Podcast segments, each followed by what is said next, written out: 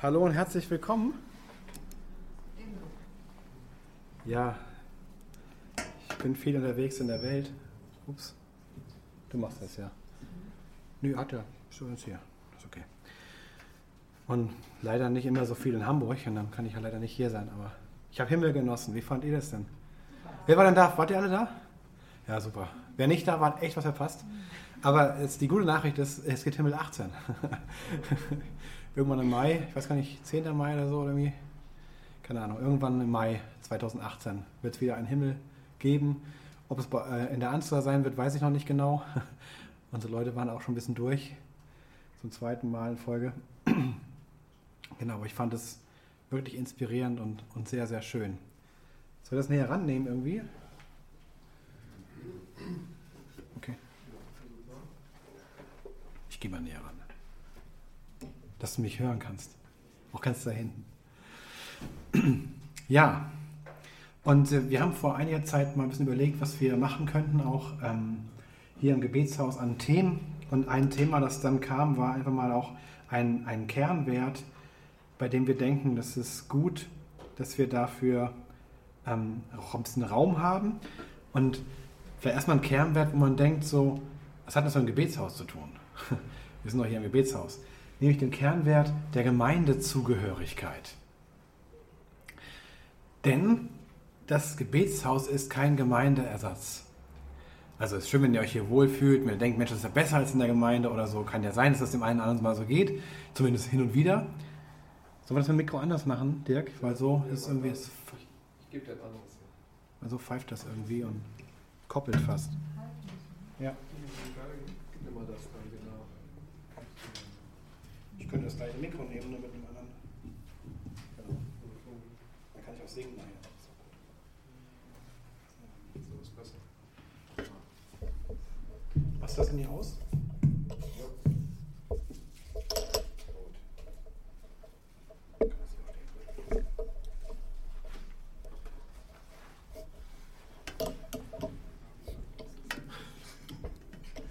Ja, das geht wahrscheinlich jetzt besser.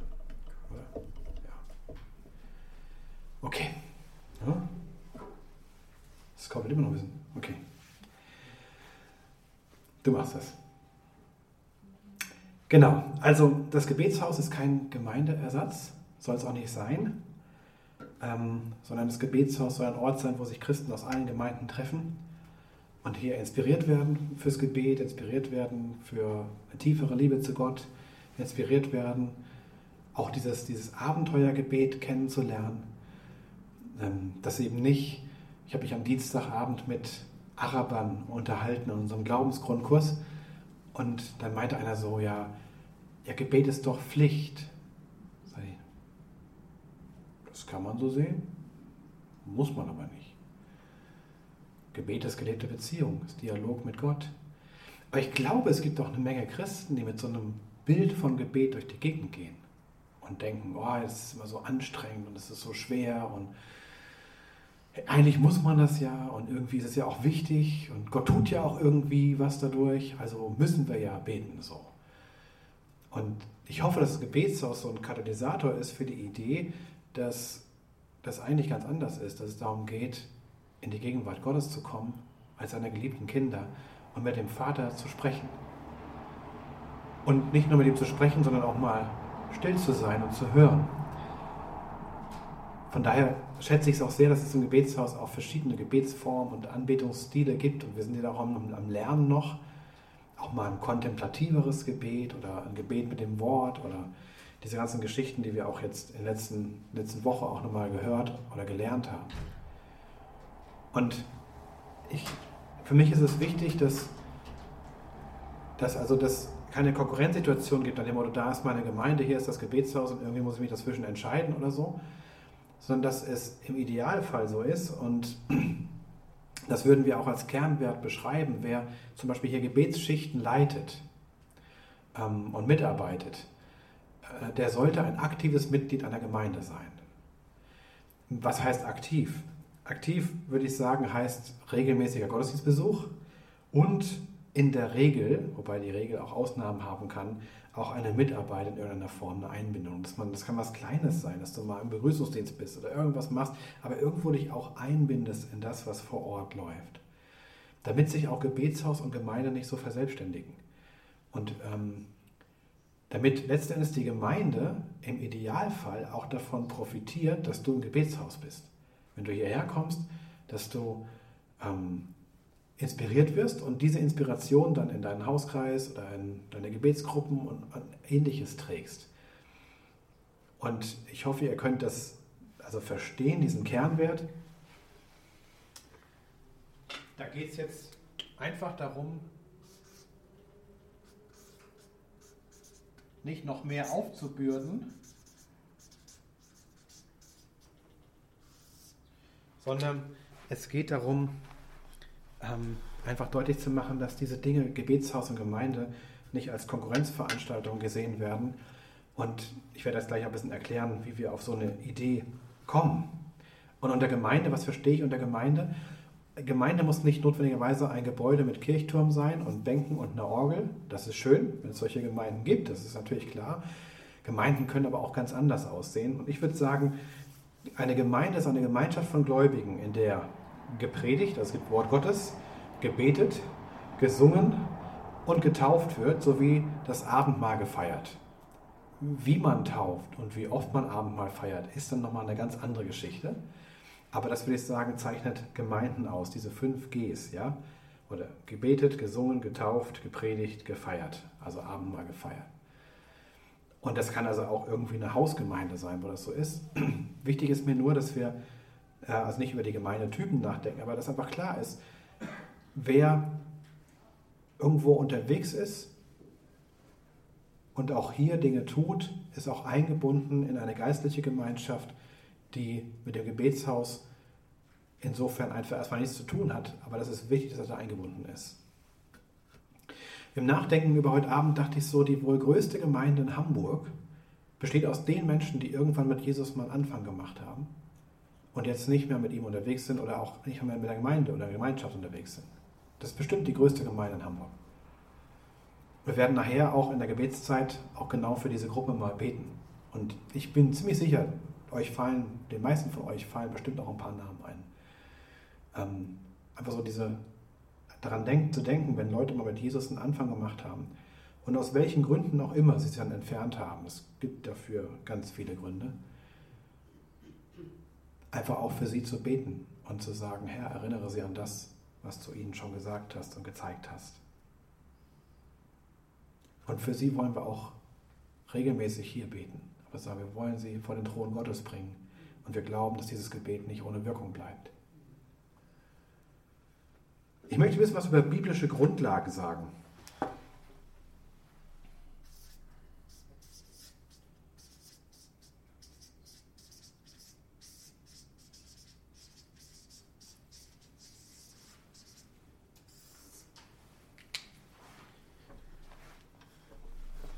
Könnten wir jetzt viel zu machen, aber wir wollen halt auch noch beten. Aber mir ist nochmal wichtig geworden, das ist jetzt zwar ein Kernwert, aber der ist jetzt nicht nur irgendwie aus der Luft gegriffen nach dem Motto, wir fanden, das ist eine gute Idee. Sondern ich merke immer wieder, auch wenn ich das Neue Testament lese, Jesus ist seiner Gemeinde echt wichtig. Und es ist auch interessant, ganz am Anfang entstandene Gemeinde, wir feiern jetzt am Sonntag ja Pfingsten, das ist sozusagen die Geburtsstunde der Kirche und auch der Gemeinde als lokale Kirche. Und die Kirche lebt bis heute. Interessanterweise auch in allen möglichen Ländern der Welt, auch in allen möglichen Kulturen und durch alle Jahrhunderte hindurch gab es Gemeinden mit verschiedenen Formen. Eine Gemeinde in Indien ja, sieht ganz anders aus als in Deutschland. Ja, da hat man zum Beispiel in der Regel nur ganz wenige Stühle, weil es passen mehr rein, wenn sie stehen, zum Beispiel. Ja. Eine orthodoxe Kirche, könnt ihr mal auch äh, euch mal Gemeinden in Hamburg angucken. Es gibt da, ähm, ist das die Wikingsallee? Nee, Lübecker Straße, irgendwo da ist, da ist, da ist eine, wenn man, wenn man am Berliner Tor nördlich fährt und dann rechts ab, ich weiß nicht, wie die Straße heißt, da gibt es eine orthodoxe Kirche, die haben, die haben eine, ähm, eine griechisch-orthodoxe Kirche, die haben eine alte evangelische Kirche gekauft ähm, und haben sie sozusagen zu einer orthodoxen Kirche gemacht und äh, haben dann gleich mal die Orgel rausgeschmissen, weil in einem griechisch-orthodoxen Gottesdienst, da wird nicht mit Musikinstrumenten gesungen, es wird viel gesungen, aber nicht mit Instrumenten. Und alles natürlich auf Altgriechisch, mit viel Weihrauch. Und man sieht, es gibt auch nicht so ganz so viele Bänke, weil man sitzt eigentlich nur im Gottesdienst, wenn man ein bisschen älter ist. Alle anderen stehen und laufen auch rum und ein Gottesdienst dauert drei bis vier Stunden. Und das ist so ein bisschen wie auf dem Bazar. Ein Kommen und Gehen und alle sind dabei und irgendwo ist ein bisschen Weihrauch und es wird gesungen. Eine coole Atmosphäre. Und zu so einem Gottesdienst kommen nicht 20 Leute, nicht 50, da kommen 300, 400. Das ist knackevoll, das ist der Hammer. Also es lohnt sich auch mal in Hamburg auf Entdeckungsreise zu gehen, was es alles so an Gemeinden gibt. Es, äh, gibt in Neugraben eine syrisch-orthodoxe Kirche, die sind auch total süß. Ähm, die sind echt gut drauf. So haben Jesus von Herzen lieb ganz anderer Style, so mit Ikonen und so Zeug. Ähm, aber okay, ja, ist auch eine Möglichkeit der, der Anbetung. Und vielleicht kann das Gebetshaus auch so ein Ort sein. Ich wünsche mir, dass es irgendwann auch mal vielleicht auch Orthodoxe hierher kommen und Katholiken und dass man sich hier dann begegnet und merkt, Mensch, wir können ja gemeinsam beten. Wäre schön. Also irgendwie ist Jesus die Gemeinde wichtig. Sie war von Anfang an da und sie wird bis zum Ende da sein. Dazu komme ich gleich noch. Jesus sagt zu Petrus, auf diesem Felsen will ich meine Gemeinde bauen. Matthäus 16, Vers 18. Auf diesem Felsen will ich meine Gemeinde bauen. Es ist exegetisch ein bisschen unklar. Meint er jetzt den Petros, also den Felsen? Ach. Meint er also ihn selbst? Also die römisch-katholische Kirche, wisst ihr ja, beruft sich ja darauf, ja, auf dieses Petrus-Wort. Möglicherweise ist aber mit dem Fels selbst gar nicht der Petrus gemeint, sondern sozusagen Jesus als der Fels, das Wort Gottes als Fels, auf das die Gemeinde gebaut wird. Kann man also exegetisch ein bisschen diskutieren. Aber egal worauf sie gebaut wird, Jesus baut seine Gemeinde. Ja? Die Gemeinde, Jesu ist seine Gemeinde. Letztens bin ich mit jemandem unterwegs gewesen, der meinte so, ich glaube, Gott ist überhaupt nicht interessiert in Konfessionen. Die sind ihm nicht so wichtig. Aber seine Gemeinde, die ist ihm wichtig. Sein Leib. Auch das ist ja ein starkes Bild, ne? wenn man überlegt, der Leib Christi. So, wow, ein Tempel für den Herrn. Als ein, ein Ort der Auferbauung zu ihm hin, Epheser 4. Also Jesus baut seine Gemeinde. Es ist ihm also nicht unwichtig. er hat sie auch nicht nur am Anfang gebaut und sich dann zurückgezogen und gesagt, naja, jetzt macht mal weiter. Ich habe den Grundstein gelegt, jetzt könnt ihr mal den Rest machen. Sondern Jesus baut seine Gemeinde, baut sie auch heute noch, baut sie zeitgemäß, baut sie in verschiedensten Kulturen. Ähm, auch in Deutschland zum Beispiel, was sich die ganzen etwas neueren Gemeindeformen, das ist ICF oder Hillsong, ähm, einfach Gemeinden, die, die so am Puls der Zeit sind und eine ganz andere Sprache und auch ganz andere Formen finden als eine klassische evangelische Kirche möglicherweise. Und doch ist es Jesus, der seine Gemeinde baut. Oder wenn wir an 1. Korinther 1, Vers 2 denken, an die Gemeinde Gottes, die in Korinth ist, den Geheiligten in Christus Jesus, den berufenen Heiligen samt allen, die an jedem Ort den Namen unseres Herrn Jesus Christus anrufen, ihres und unseres Herrn. Paulus schreibt an die Gemeinde in Korinth, auch wenn da mehrere Häuser existiert haben mit verschiedenen Gemeinden, das war die Gemeinde in Korinth. Wir haben uns vor vielen Jahren, vor zehn Jahren oder so, haben wir uns in einem theologischen Ausschuss mal mit der Frage beschäftigt, an wen würde Paulus eigentlich schreiben, wenn er an die Gemeinde in Hamburg schreiben will. Und wir dachten dann, er würde an die Gemeinde in Hamburg schreiben. Und meint damit nicht die Elim oder, keine Ahnung, die Arche oder sonst irgendwen, sondern er meint die Christen, die hier zum Volk Gottes gehören und sich an verschiedenen Orten treffen und vielleicht auch verschiedene Art und Weise Gottesdienst feiern. Aber an die schreibt und für die hat ein Herz, für die Gemeinde in Hamburg. Und in diesem Sinne ist das Gebetshaus in Hamburg das Gebetshaus der Gemeinde in Hamburg. Versteht ihr die Logik? Also ist vom Neuen Testament gedacht.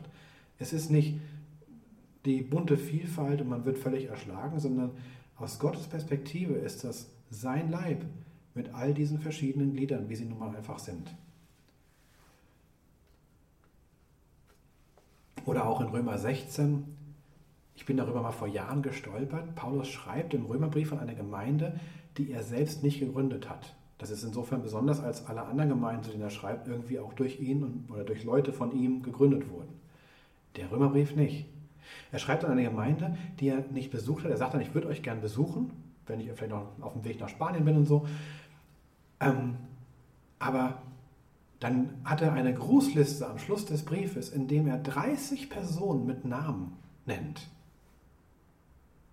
Ich weiß nicht, ob du eine Gemeinde kennst, in der du 30 Leute kennst, in, zu der du gar nicht gehörst. Er hat so ein Herz für diese Menschen und er weiß auch, wer gerade da ist. Und er weiß nicht nur, wo die sind, sondern teilweise auch, was für Positionen sie haben. Grüßt auch die Gemeinde in ihrem Hause, ja, bei äh, Priska und Aquila. Ja, grüßt sie bitte. Ähm, Römer 16, Vers 5, grüßt die Gemeinde, die sich in ihrem Haus versammelt. Er weiß also, es gibt in der Gemeinde in Rom zwei Leute, die ich schon in Ephesus getroffen habe, die kenne ich, die reisen durch die Gegend, die waren nochmal in Korinth, also die sind irgendwie, die waren so vielleicht Senioren mit Wohnmobil, eben gut unterwegs. Und dann sind sie eben in Rom und er kennt sie und er weiß, die beiden haben eine Gemeinde in ihrem Haus. Obwohl er noch nie da war in Rom. Und es ist so, so offensichtlich, dass wenn, wenn wir als Christen unterwegs sind, dass wir das in irgendeiner Form von Gemeinschaft tun. Nicht allein, sondern immer mit anderen zusammen. Ihr könnt doch im Neuen Testament mal gucken, es gibt so viele Stellen, wo davon die Rede ist. Liebt einander. Man kann sich auch selbst lieben, das ist okay, aber ich meine, man wird mehr herausgefordert, jemand anderen zu lieben, vor allem diejenigen, die vielleicht nicht so sind wie ich. Kennt ihr vielleicht auch, wenn die Welt so wäre wie ich, wäre alles okay. Das glaube ich aber auch nicht. Es wird nicht gut gehen. Aber liebt einander heißt, ja, aber nicht nur das, ertragt einander, ermutigt einander, ermahnt einander, vergebt einander. Und diese ganzen Einanderstellen machen deutlich, Christsein lebst du nicht nur für dich selbst, Christsein lebst du immer in einem Kontext mit anderen. Und der Kontext mit anderen, wo du das Christsein lebst, normalerweise ist die Gemeinde. Wie auch immer sie dann ist und welche Form sie dann hat. Und auch im Hebräerbrief wird es schon thematisiert. Interessanterweise ein relativ modernes Phänomen. Wir wollen die Versammlung der Gemeinde nicht verlassen. Hebräer 10, Vers 25. Wir wollen die Versammlung der Gemeinde nicht verlassen, wie es bei einigen üblich geworden ist. Also auch schon damals gab es Leute, die sagten, ach so, einmal im Monat Gottesdienst ist ja auch okay. Oder einmal im Vierteljahr. Den Rest kann ich mir über Internet reinziehen. Das Problem ist, über Internet kann ich andere nicht lieben. Und es wird auch schwer, Abendmahl zu feiern. Ich meine, gut, okay, man könnte so ein kleines Ding nehmen und dann alle, ja, aber irgendwie, das ist nicht ganz das Gleiche. Und das ist sozusagen nicht erst ein modernes oder postmodernes Phänomen, sondern das gab es auch schon damals. Manchmal finde ich das recht beruhigend, dass es so manche Probleme, die wir heute auch haben, schon immer gegeben hat. Ich musste für meine Dissertation mal alte Texte lesen. Da habe ich Texte gelesen, die sind 4000 Jahre alt. Und da hat sich jemand beschwert über die Jugend von heute. Echt, ist, mit der ist nichts los. Das ist echt unglaublich. Ja. Da dachte ich, okay, 4000 Jahre ist das her. Ist also offensichtlich so ein Ding, das ist so drin. Ja. Im Neuen Testament wird die Zugehörigkeit zu einer Gemeinde für Christen vorausgesetzt. Also die wird nicht angezweifelt oder diskutiert, die wird vorausgesetzt. So sehr, dass Paulus sagen kann in 1 Timotheus 1, Vers 20, Hymenäus und Alexander habe ich dem Satan übergeben. Ich weiß nicht, ob ihr darauf schon mal gestolpert seid, was das eigentlich heißt, wie dem Satan übergeben. Die meisten Ausleger gehen davon aus, er hat sie aus der Gemeinde rausgeworfen und gesagt, hier ist Schluss, ihr habt keine Gemeinschaft mehr hier. Ihr habt hier bei uns nichts mehr zu suchen. Und zwar mit folgendem Grund. Ich schmeiße sie aus der Gemeinde raus und dann sehen sie mal, was sie haben ohne Gemeinde und kehren hoffentlich um. Das Ziel ist immer die Umkehr. Das geht natürlich nur dann, wenn sie nicht gleich um die Straßenecke gehen, in die nächste Gemeinde da Mitglieder werden. Das ist wirklich das Ding. Das natürlich dann wichtig ist. Das geht natürlich nur, wenn man ein, ein, ein einen Gedanken hat oder ein, eine Vorstellung hat von Gemeinde als lokaler Gemeinde, die sich an vielleicht verschiedenen Orten trifft, aber eben zu einer Gemeinde gehört. Und wenn da Leute rausfliegen, wissen das auch alle anderen und nehmen die nicht mit Handkuss auf. Da könnten wir manchmal vielleicht auch ein bisschen von lernen, auch zum Besten der Menschen, die dann kommen, denen das ja nicht immer unbedingt gut tut, wenn sie irgendwo gehen müssen, dass sie woanders aufgenommen werden, weil sie so ihre Probleme einfach mit sich mitbringen. Das geistliche Prinzip, das auch ein bisschen dahinter steht, jetzt auch bei unserem Kernwert, warum ist es uns wichtig, dass Leute in einer Gemeinde sind, wenn sie hier auch mitarbeiten, ähm, dass wer, also nur wer unter Leitung steht, darf auch was leiten. Und, es ist zu wenig zu sagen, naja, du bist ja unter Leitung des Gebetshauses. Sondern uns ist schon wichtig, dass es auch eine Leitung gibt, sozusagen außerhalb dieser Räume, die auch mit der Person in Kontakt ist. Und ich weiß nicht, wie euch das geht. Ich, ich freue mich immer über, über Christen, die so richtig von der Pike aufwachsen. Also erstmal in, in den Hauskreis kommen, dann werden sie irgendwann da vielleicht auch Mitleiter und dann machen sie einen eigenen Hauskreis auf und dann wachsen die immer weiter. Man kann so richtig sehen, sie haben sich in jeder Station bewährt. Sie haben eine Spur des Segens und nicht eine Spur der Verwüstung hinter sich gezogen. Und man kann wirklich so sehen, da ist Segen drauf. Auf dem, was sie machen, da ist, das muss nicht immer total explodieren, aber man merkt, das sind Leute, die nehmen diese Aufgabe ernst, die gehen da durch, die haben da auch Freude dran und ähm, Gott hat diese, diese Arbeit, die sie gemacht haben, auch gesegnet. Wir haben zum Beispiel in unserer Gemeinde auch ein Ehepaar freigesetzt, das hier im Gebetshaus mitarbeitet, das bei uns einen ganz tollen Hauskreis geleitet hat. So. Und äh, gesagt, ey, ihr habt das Gebetshaus so auf dem Herzen, ihr müsst da mitmachen. Und ihr könnt nicht beides. Ihr könnt nicht tolle Hauskreisleiter sein, die sich um die einzelnen Schäfchen kümmern und alles Mögliche machen und dann noch hier voll dabei sein. Das bedeutet dann manchmal auch, Dinge loszulassen, zu sagen, okay, wir setzen frei. Auch dafür werden wir nachher noch beten. Aber das Prinzip ist ja so, dass wir da Menschen hatten, die sich bewährt haben als Leiter, die sich bewährt haben auch mit Herausforderungen. Und jeder von euch, der einen Hauskreis hat, weiß, dass ein Hauskreis nicht immer nur Friede, Freude, Eierkuchen ist, sondern auch mal die eine oder andere Herausforderung mit sich bringen kann. Haben sich bewährt darin, sind da durchgegangen, sind daran gewachsen. Und wenn man das sehen kann, dann kann man auch weitermachen. Ihr kennt vielleicht dieses 2-2-2-Prinzip, 2. Timotheus 2, Vers 2 was du gelernt hast von mir und von anderen Zeugen, ja, das befiehl anderen an, die tüchtig sind, wieder andere zu lehren. Also Leute, die sich bewährt haben, die etwas tun können, die wiederum Segen bringen. Ich glaube, dass das ein geistliches Prinzip ist, dass wir, dass wir ähm, Menschen, die sich bewährt haben, auch wieder weiterführen und ihnen Möglichkeiten zur Bewährung geben, wenn sie das wollen. Wer sagt, ich bin Hauskreisleiter und ich habe total Spaß dran oder ich bin im Kinderdienst meiner Gemeinde und das ist meine Berufung und alle anderen sehen das auch so. Ja, das ist ein wichtiger Punkt. Also wenn nur einer das denkt, ich bin total berufen dafür und die Kinder sagen, oh, das geht gar nicht, da muss man drüber reden. Aber nehmen wir mal an, wir haben also Leute, die einfach in so einem Dienst sind und daran ganz glücklich sind, dann ist es auch gut. Es ist wunderbar. Das sollen sie bleiben. Aber wer sagt, ich merke, dass da wächst was in mir und ich merke, da, da gehe ich mit, dann, dann ist es doch schön, wenn es auch Räume gibt, in die man hineinwachsen kann. Also, der Kernwert heißt, wer mitarbeitet im Gebetshaus, soll auch in einer Gemeinde sein, als aktives Mitglied. Die biblische Grundlage heißt, Jesus liebt seine Gemeinde, er baut seine Gemeinde und er möchte, dass diese Gemeinde auch weiter gebaut wird und besteht und dass es eben wichtig ist, als Christ auch Teil einer Gemeinde zu sein, allein schon wegen der Korrektur, die man erfährt, wegen der des gemeinsamen Wachsens und auch Aneinanderreibens und all diese Dinge, die eben auch dazu gehören. Ihr kennt ja vielleicht diesen Satz, wenn du eine perfekte Gemeinde findest, dann tritt ja nicht ein, weil dann ist sie nicht mehr perfekt. Es ist manchmal so, dass wir denken, so, hm, ja, es könnte woanders auch schön sein, richtig, aber meine Erfahrung ist, ich war schon in einigen Gemeinden, einfach weil ich auch in verschiedenen Gegenden in Deutschland gelebt habe, ähm, wenn du eine Zeit lang dabei bist, dann siehst du auch mal, wo nicht so ordentlich geputzt wurde, wo der Lack abröckelt und wo es mal zieht oder so. Und das ist nicht schlimm. Ich sage dann immer, okay, wie kannst du Teil der Lösung sein? Nicht nur die Probleme sehen. Okay, und der dritte Punkt. Etwas dazu noch. Die Schönheit der Gemeinde.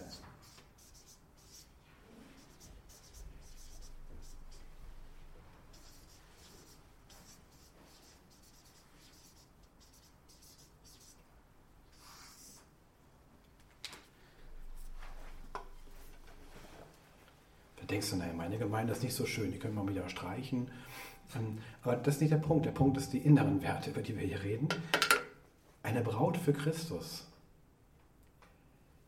Paulus deutet dieses Einswerden von Mann und Frau in Epheser 5 auf Christus und die Gemeinde.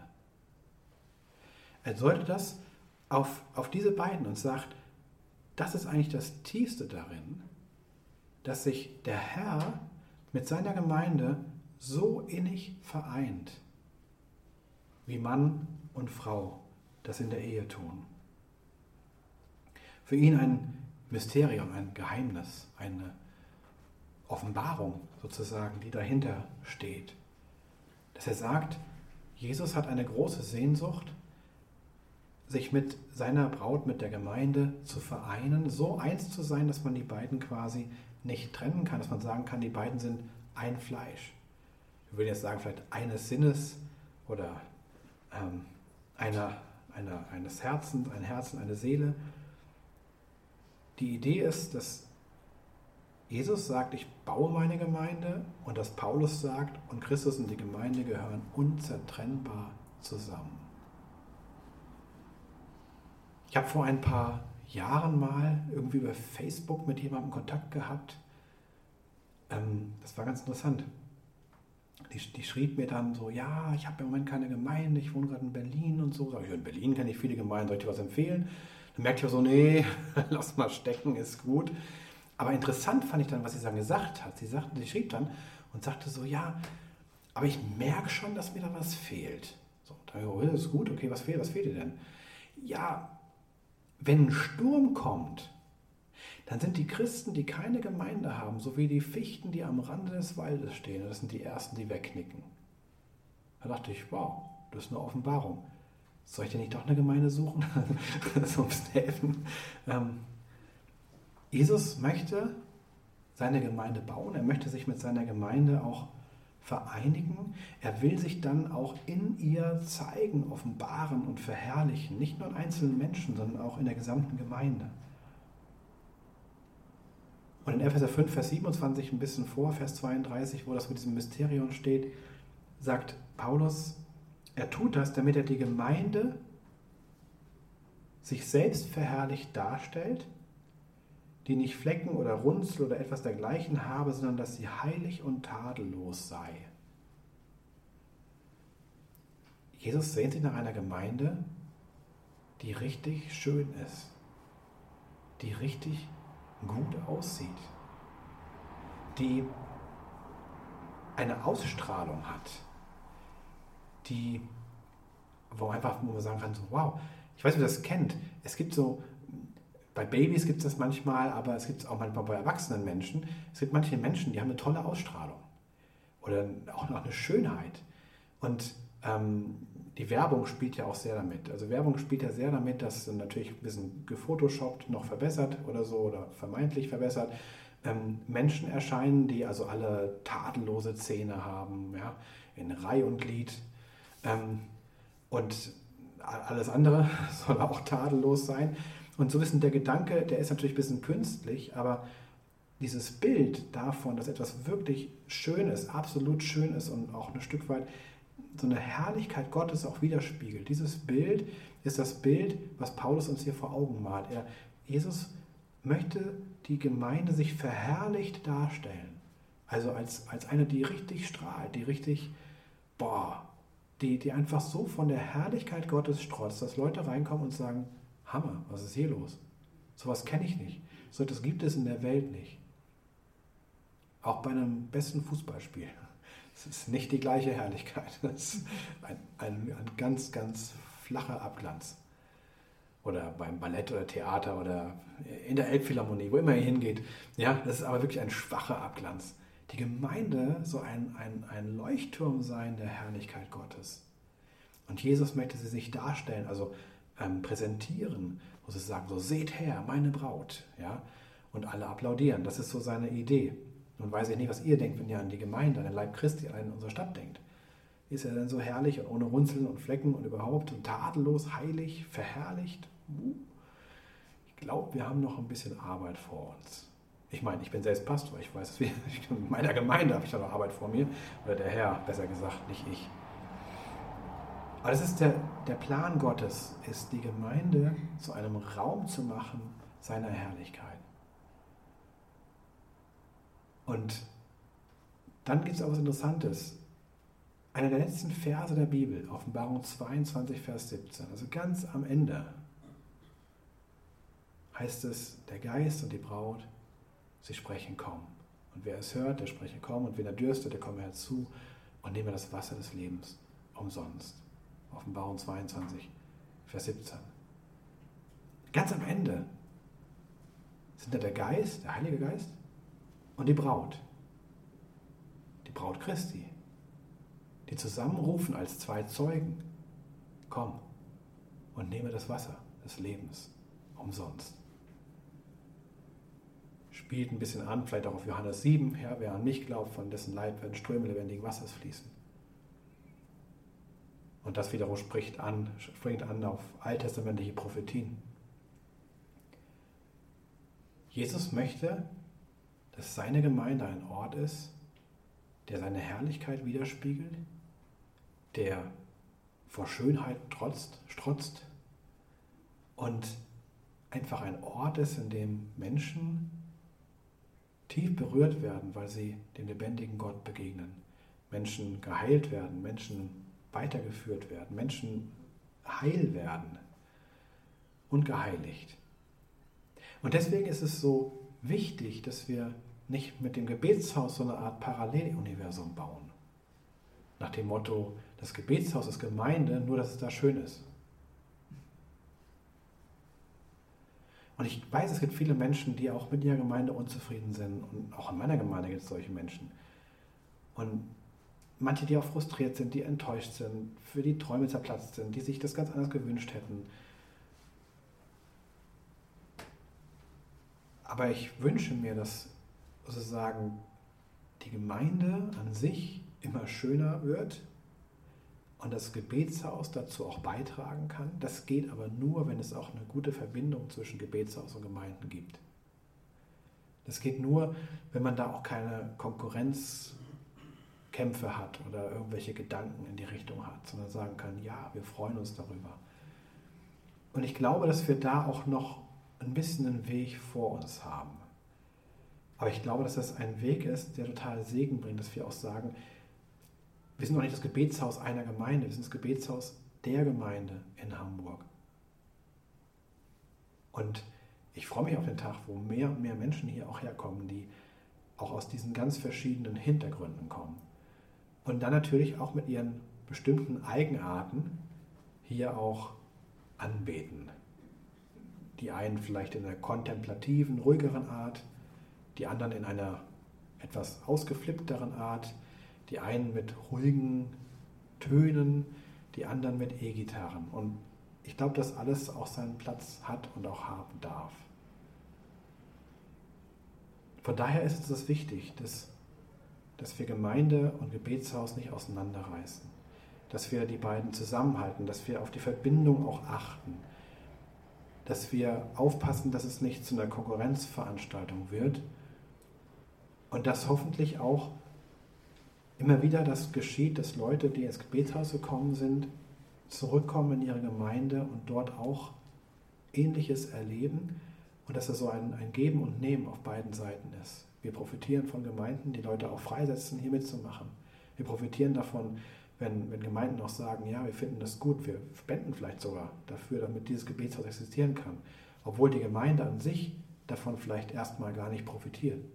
Und gleichzeitig umgekehrt kommen Leute aus dem Gebetshaus in die Gemeinde und sagen einfach, ich habe Gott auch neu erlebt, tiefer erlebt und ich möchte es auch gern in meine Gemeinde mit reinbringen, auch mit hier anbringen. Wir haben zum Beispiel vor im letzten Jahr hatten wir ein Gemeindewochenende und da hatten wir dann auch mal so eine Gebetshaus-Session. Das fand ich ganz cool. So dieses im Gemeindewochenende ist mal so eine, so eine Session, wie wir sie hier auch häufig haben.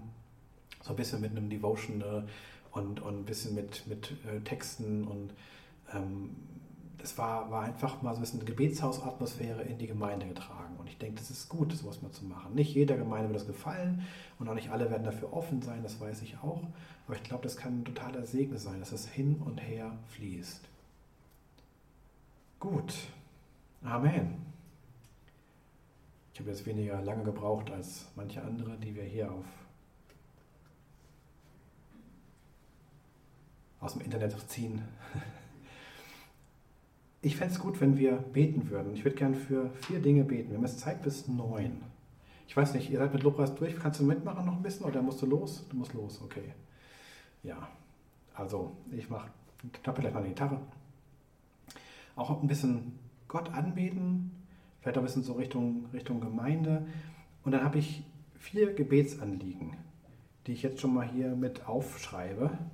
Und dann können wir so nach und nach da durchgehen.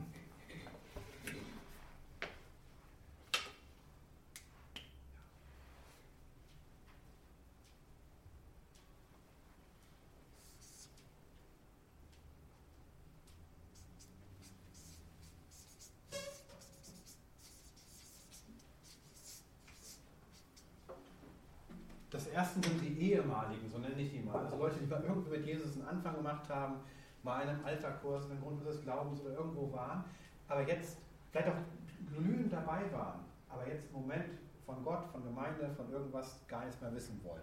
Ich finde es gut, für diese Gruppe zu beten. Ob wir das dann namentlich tun oder als Gruppe, ich denke, dass Gott kann es auseinanderklambüstern, das ist kein Problem. Das zweite ist eine größere Strahlkraft der Gemeinden in Hamburg. Ich nenne das mal so. Es ist mir nochmal deutlich geworden in diesem Text auch in Epheser 5, dass, dass, dass Paulus da spricht von, äh, er möchte die Gemeinde herstellen äh, als eine Verherrlichte. Ja, die also wirklich so, die, wie so eine Braut an der Hochzeit ja hoffentlich ordentlich lächelt und strahlt. Ja? Ähm, bis, bis es wehtut in den Wangen. Also die Strahlkraft der Gemeinde, da wünsche ich mir einfach richtig, dass man sagt so, wow, die Gemeinde, da geht was, da ist eine, eine Ausstrahlung, die die Menschen verändert, die Menschen zieht, die in die Tiefe führt. Ähm, dann würde ich gerne beten für ähm, Gemeinden, die gerade durch Krisen gehen, die überaltern oder schrumpfen.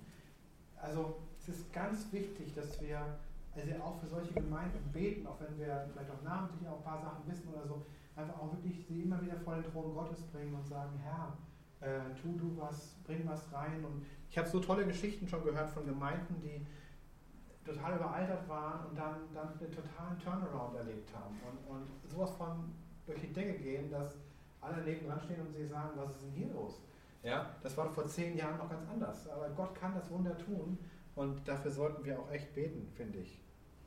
Also, äh, ähm, ich sag mal, wie soll ich das nennen?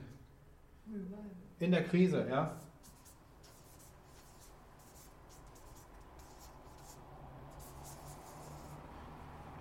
Und das vierte ähm, ist für mich auch wichtig, dass Gemeinden Mitarbeiter freisetzen fürs Gebetshaus.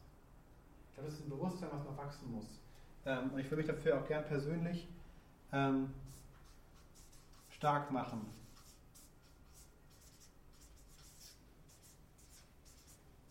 Denn wenn wir irgendwann mal, und vielleicht auch nicht erst in allzu ferner Zukunft, 168 Stunden hier füllen wollen, brauchen wir Manpower. Das, das geht nicht, also irgendwann muss es ja machen. Ja? Und selbst die Leviten ja, im Alten Bund, da gab es ja auch ein paar, ne, die da, also es waren ja nicht nur 22, die das gemacht haben, sondern da gab es ein paar mehr. Und wir brauchen da echt auch eine Freisetzung, wir brauchen einfach auch die Sicht der Gemeinde. Und ich dafür kann man auch bewusst beten. Das sage ich als Pastor, ja. Also lass uns bewusst dafür beten, dass Gemeinden den Blick kriegen, ich habe Leute, denen Gebet in besonderer Weise auf dem Herzen ist und die okkupiere ich nicht nur für mein Gemeindegebet, sondern die setze ich frei, dass sie auch im Gebetshaus dienen können. Ja? Oder Leute, die da Interesse haben, denen sage ich, geh doch mal dahin, sei da dabei. Und ähm, bin gespannt, wie es wird. Also das wären so die, die vier ähm, Gebetsanliegen, die ich gerne mit euch jetzt bis 9 Uhr so etwa ähm, umbeten würde. Also die ehemaligen, die Strahlkraft, Gemeinden in der Krise und auch das Freisetzen von Mitarbeitern. Und vielleicht können wir es so machen, dass wir so ein Thema nach dem anderen, also nicht alle auf einmal, sondern so ein bisschen bei dem Thema bleiben. Und dann, wenn wir merken, okay, hier ungefähr so 20 Minuten rum oder so, dann kann man mal zum nächsten Thema gehen. Okay? Seid ihr dabei? Ja. Gut.